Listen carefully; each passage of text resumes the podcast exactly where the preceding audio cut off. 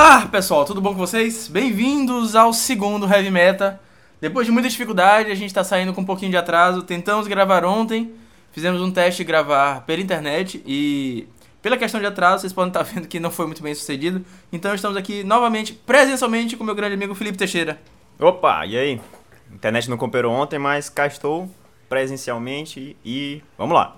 Uh, antes da gente começar a falar de meta, muito obrigado pela galera que ouviu o podcast, deu feedback. A gente ainda tá em fase beta, a gente tá mandando para pouca gente, não tá disseminando, não fizemos site, a porra toda. Mas em breve tudo isso vai acontecer. Continue mandando o que vocês estão achando, críticas construtivas. Rogerinho! e vamos falar de meta? Vamos falar de meta. Meta pesado, vamos lá.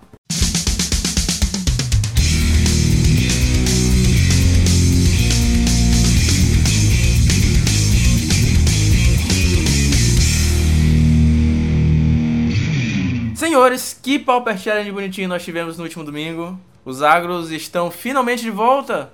E por mais que o senhor Alex Ullman fique citando que nós tivemos um milhão e meio de cópias de Astrolábio, o deck campeão não tinha nenhuma. Pois é, e o deck campeão não tinha nenhuma. Apesar do segundo ter muitos dos decks que, que apareceram aqui no top 8 também não tiveram. Então, na minha opinião, está um meta sem dúvidas mais diverso do que a gente teve há muito tempo no Pauper. Uh, a parte boa do podcast atrasado é que a gente teve essa manhã uma belíssima análise do Ricardo Matana falando sobre o Stomp e é difícil não concordar 100% com tudo que ele fala sobre, sobre Magic, mas o Stomp ganhou e de acordo com o Matana, e eu concordo 100%, a falta de Algor of Bolas é um dos grandíssimos fatores para a gente estar tá vendo o Stomp subir no meta. E não só a falta do Algor of Bolas, como também a não tão forte presença de Prismatic Strands, já que a maioria dos Boros se transformaram em Jeskais. E a maioria dos Jeskais não leva Prismatic Strands. Então vamos falar um pouquinho da composição aqui do top 8. A gente tá vendo que tem três agros, um Stomp, um Bogus e um Burn.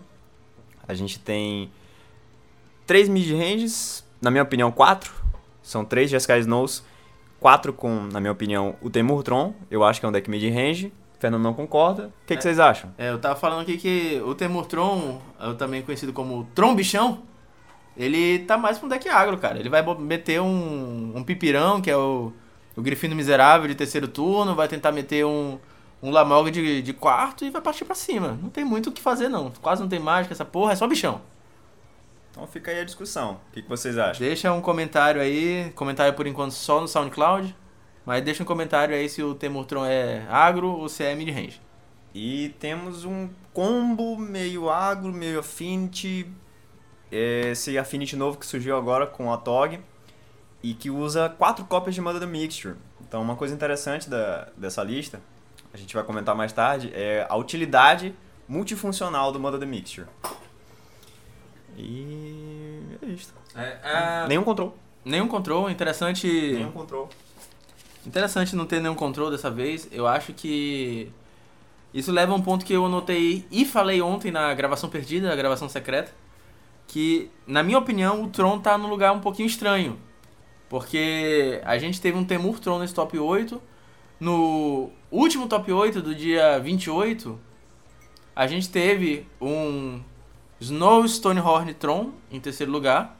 Mas o Tron parece que não está se encontrando direito ainda. Não, na época do UB, a gente tinha uma versão do Tron, todo mundo usava praticamente a mesma lista, e agora a gente tá meio perdido. Não sei qual é a lista certa do Tron.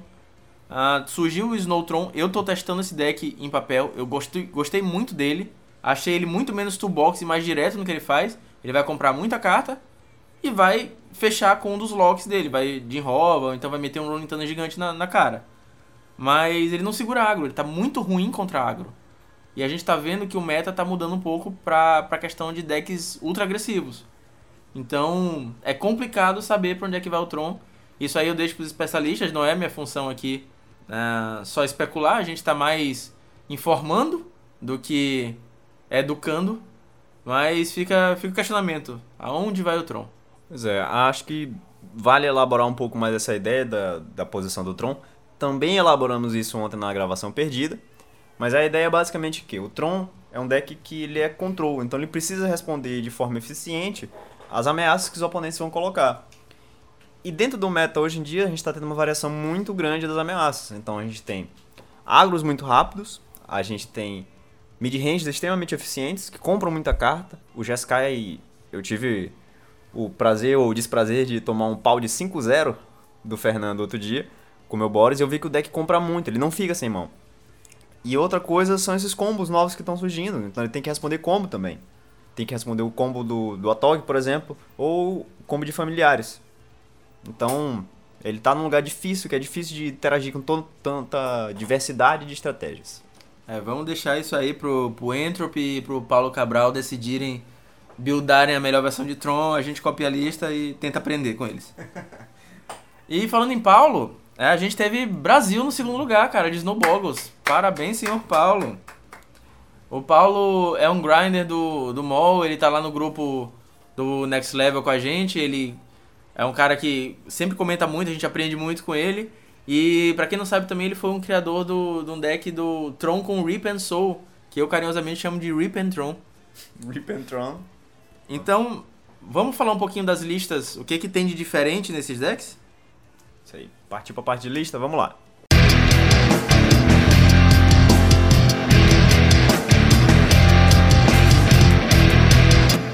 Então uma coisa interessante pra gente citar aqui nesse Stomp é que ele voltou um pouco para as raízes. Desculpa, raízes não. Ele estava nas raízes e voltou um pouco para esse build que tava rolando mais ou menos em 2017, que, ficou, que foi justamente quando eu comecei a jogar com Stomp. E era mais ou menos essa build aqui que a gente usava. Então tem uma presença marcante de Riverboa, que tem travessia de ilha e tem regeneração, então ela é uma criatura eficiente para poder atacar diretamente esses decks que usam ilhas e que usam remoções pontuais como Scred. Criatura muito boa para isso. Outra coisa é o fato dele usar as auras de novo, então ele está usando o Elephant Guide, coisa que tinha parado de ser tão utilizada assim nas listas anteriores. As campeões, as listas anteriores campeões não usavam o Elephant Guide. E, e, é impressionante também que ele tá com um side muito agressivo de 4 glifos sabotagem e 2 Serene Heart. A gente acompanhou o reporte em tempo real lá do Paulo no, no WhatsApp e viu que, cara, levar um glifo e depois um Serene Heart não tem, não tem Boggles que sobreviva a isso não, cara. É complicado. O Paulo, em segundo lugar, tá jogando com Boggles Passarinho, com Kit Frango. Não tá o Kit Frango completo, é só o meio galeto, que tá só o Skyfish. só uma banda. Tá só o Skyfish, não tá com Glitch Hawk. E é legal que essa, essa versão do. que o Paulo tá jogando aí de, de Boggles é uma versão também meio brazuca, saca? Tem o nosso DNA, que foi uma versão que o Carver desenvolveu. Exatamente. Então, como o Paulo afirmou nos grupos de WhatsApp, ele disse que ele usou a lista, não sei se exatamente a lista que o Carves usou, talvez tenha uma mudança ou outra, mas o idealizador dessa lista aqui é o Carves, de misturar o kit pipiras, o kit frango, para construir esse esse Boggles novo. E um detalhe importante para esse Boggles novo é que ele usa bastante de fling, coisa que os Boggles antigos não faziam. Esse tem três, né? Dois no main e um no, no sideboard. Ah, e um detalhe importante sobre essa lista, que o, o Paulo comentou também lá nos grupos, é que ela usa Cartucho of Ambition. É uma carta que coloca marcadores menos um, menos um na criatura alvo. Então acaba sendo uma remoção aqui e ali, e ele falou de uma tech que ele consegue usar, que é devolver essa carta e colocar ela de novo com o Core Skyfisher. Então ele acabava usando, abusando disso aí de uma forma de. O Horob ficou em terceiro lugar e eu não quero falar muito da, da lista dele, mas eu só vou pontuar uma coisa. Eu acho que é a primeira vez que Rugged Highlands ficou em top 8 em 20 anos. que Rugged Highlands, pra quem não sabe, e eu acho que ninguém sabe, é o, é o Lifeland RG aí. Só isso, é um trombichão. Pronto, pegue, pegue meus bichos. É isso aí, mas é um retorno de um tronco que tinha muito tempo que a gente não via, né? Esse tronco acho que ele jogou em 2017, mais ou menos, na época, e deu uma sumida grande. Só foi aparecer agora nesse meta novo. Tá uma loucura isso aqui. Pessoalmente, eu entendo. Tá, vamos, vamos, falar, vamos falar sério agora. Vamos, vamos chegar aqui pertinho do microfone. Vamos, vamos falar sério. Eu entendo por que, que o Trombichão voltou. Tem menos contra mágica. Então, você pode fazer uma bomba. O Tron normal, você tem que se preocupar um pouco em em fazer duas, três mágicas no turno, porque você quer que a mágica essencial resolva. Como tá com pouca contra-mágica, os decks estão pouco controle, a gente tem contra-mágica só no Jeskai, são só quatro cópias, você pode simplesmente jogar uma bomba por turno, que vai cair uma ou duas e elas resolvem sozinho o jogo. Então eu entendo porque o Tron Bichão voltou, mas espero eu não ser essa versão definitiva do Tron. É uma versão que não me atrai muito. É uma versão parecida com a do Modern, que você junta, uh, fecha o Tron e em vez de fazer seu oponente sofrer, você joga um bichão na mesa e tal. É, é uma coisa que parece que não tem câncer enough. Ok, vamos, voltando à programação normal. Acabou a quimioterapia aqui, galera. Vamos pra frente. Pois é, continuando aqui. O HJC, ele tá jogando com uma lista de GSK. Relativamente padrão ela. Com a única diferença que tá rodando Journey. E essa é uma coisa que a gente não vê tanto nas outras listas. Nas outras listas. Eu tava falando aqui com, com o Felipe, a gente teve três listas de GSK Snow nesse top 8. Todas elas são muito parecidas, com exceção de alguma techzinha diferente. O HJC ficou em quarto, ele tá jogando com Journey e Brainstorm, que é uma coisa que a gente não vê sempre. O Matônico tá em quinto, ele novamente tá voltando com quatro Spells Tutor, e ele não tem outras fadas. É muito engraçado que ele tá, assim, se confiando que ele vai fazer Spells Tutor pra um todo tempo, e pra anular os Astrolábios, anular os mapas dos Trons. E é isso, cara, vai anular. Uma coisa que eu pensei agora, talvez, acho eu, quem sabe, a, a ideia de ter tanta Spell Stutter é pra poder anular e abusar dos agros. Que tem muitos drop 1s. Sim. Por exemplo, o Stomp, o Burn da vida, os Red Deck Wins. Granada Goblin. Granada Goblin. Tem vários drop 1s. A Spell Stutter pode ser uma resposta interessante. É isso aí. Esse Jeskai do Matônico, ele é diferente do Jeskai anterior. Eu vou inclusive apelidar ele Jeskai Tron. Por quê? Ele roda. Jeskai Tron. Não tem lente de Tron! Mas ele usa tudo que o Tron usa, basicamente. Ele é uma mistura de Scred, Delver com é, Boros Monarca com Tron. Basicamente ele tá usando o que do Tron? Flickers com Ephemerate e tá usando uma cópia de Pulse of Murasa. Isso é uma coisa que a gente não vê nas outras listas de Jeskai. Diferenciado, uma tônica sempre usada nas listas dele. Dando prosseguimento aos Jeskais aqui, jogando todo mundo no mesmo bolo, a gente pula o Nene no sexto lugar, já já a gente volta para ele. Falar do Atog Combo e a gente vai falar do Bilster 47 no sétimo, que o Jeskai dele tá jogando com um Mystic Remora de main deck. E, salvo engano, tem mais um inside. Tem mais um inside sim. Eu dei um Ctrl F aqui na página da Wizard, que mostrar o top 32 do, do Challenge. E só tem três Mystic Remora jogando. Tá parecendo aquele meme das meninas malvadas. Stop trying to make Mystic Remora happen. It's not gonna happen. Brincadeiras à parte, tem, eu sei que tem gente testando. É, eu é meio egoísta, mas eu espero que não dê certo. Por quê? Porque eu não quero que essa carta fique um milhão de reais pra ah. fechar os decks, volta a ser 80 reais, já, é já, já, já tava diminuindo de preço. Então, é, eu estou só observando e guardando alguns centavos aí, guardando todo dia umas moedas no porquinho para tentar comprar umas duas Mishemura no papel, porque tá foda. Então vamos lá, vamos comentar agora a lista do Nene, do Affinity. E esse Affinity ele é bem diferente dos Affinities que a gente estava vendo anteriormente. Ele não. Acho que ele não foca tanto no beatdown quanto os outros Affinities. Ele não tem os. Nem o Minion Força, nem o. Batracode. Nem Batracode e nem o. Thoughtcast. Não, o outro 4-4. O Verdão. O Verdão. O Carapace Forja. Me fugiu aqui, é isso aí. Carapace Forja. Então ele não tem nenhum desses bichos que ia pra esse plano de bater cedo. Esse build ele é completamente focado, no meu entendimento aqui, pelo que eu tô vendo da build do cara, no combo. Como? Ele usa quatro cópias de Mother the Mixture, que ela tem uma função tripla aqui, pra tanto fazer o combo funcionar, puxar o combo do deck, porque ela tem a habilidade de transmutação, que pode puxar qualquer carta de custo igual a ela, ou seja, 2, e isso inclui tanto a Tog quanto o Fling. Então ele pode puxar as duas peças do combo e combar muito cedo dentro do jogo. E a terceira função dela é funcionar como um dispel de main deck, porque ela pode anular tanto instant quanto sorceries. Então, garante que o combo vai funcionar. Finalizando o top 8, a gente teve um burn, cara. Listazinha padrão, listazinha de boas. 16 terrenos, é surpresa? Essa foi a ousadia do cara, usando pouco terreno. Nenhuma cópia de Forgotten Cave. Não sei, assim, as listas que eu usei de Burn, eu não arriscaria tão poucas lentes. Um Martyr of Ashes e dois Incinerate. Incinerate, ele tá querendo livrar... O que que tá regenerando hoje em dia, fora de boia? É isso, ele tem dois Incinerate e um Martyr of Ashes. Se vocês souberem aí por que que tá rodando Incinerate, por favor, também deixem um comentário. É, antes da gente partir pra indicação de metal, eu queria comentar um pouquinho de umas listas lá do final da tabela. Porque além do final da tabela tem umas coisas interessantes demais. Em 23 lugar, a gente tem um UB Alchemy, com uma lista padrão antiga: 4 Algor of Bolas, 4 Gurmag, 3 Mudrifter, Trace Chainer, Preordain, Probe. E eu acho que, como algumas listas estão voltando a ser o que eram, exemplo, Stomp voltando, o Red Deck Wins voltando, alguns decks estavam meio enterrados também estão vendo um pouquinho aquela luz do fim do túnel. Um exemplo deles é o, o Alchemy. GW Fractus jogando também. É, GW Fractus foi um deck que também ficou em segundo lugar no Bagual Anthologies, que rolou no mesmo final de semana. Um campeonato presencial com 72 players aqui no Brasil. E, e quem levou esse campeonato também vale uma menção, assim. Um grandíssimo parabéns ao Alex Weber. Weber? Alex Weber, que é.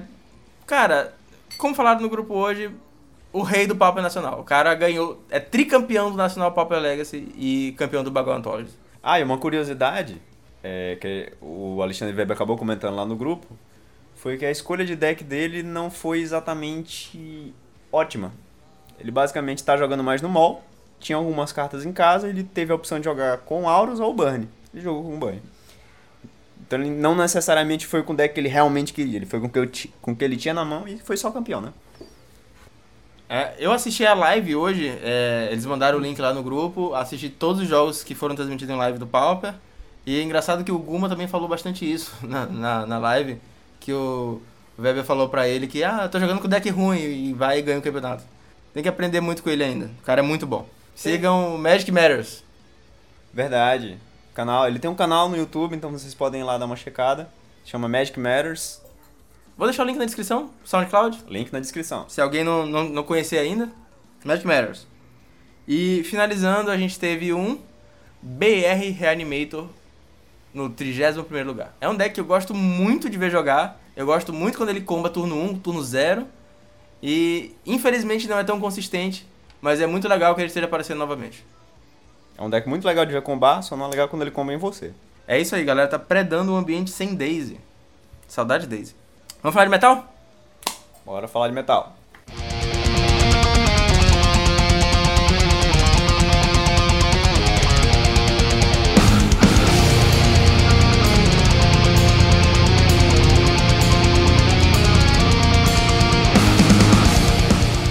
Galera, pra, ten pra tentar deixar o podcast um pouquinho mais curto, a gente decidiu fazer apenas uma indicação por programa. E hoje vai ser minha vez, semana que vem é do Felipe. Eu queria indicar para vocês a música que vocês já estão ouvindo aí no fundo. A Mona Marth é uma banda de Viking Metal, Viking Metal.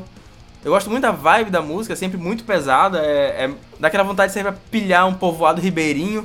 E o último álbum deles, que é o Berserk, lançado em maio de 2019, ele conta. É um álbum conceitual, ele conta a história da, dos Vikings, conta a história do Berserk, é todo focado em torno da figura do Berserk. Inclusive tem a, a música 8 The Berserker at Stamford Bridge, que é a história real, ou assim, assim, é a história, disse a, a lenda, existe a lenda, de um Berserker que segurou as tropas inglesas na Stamford Bridge até os vikings conseguirem recuar pro, pro barco, e foi tipo um Berserker contra centenas de vikings.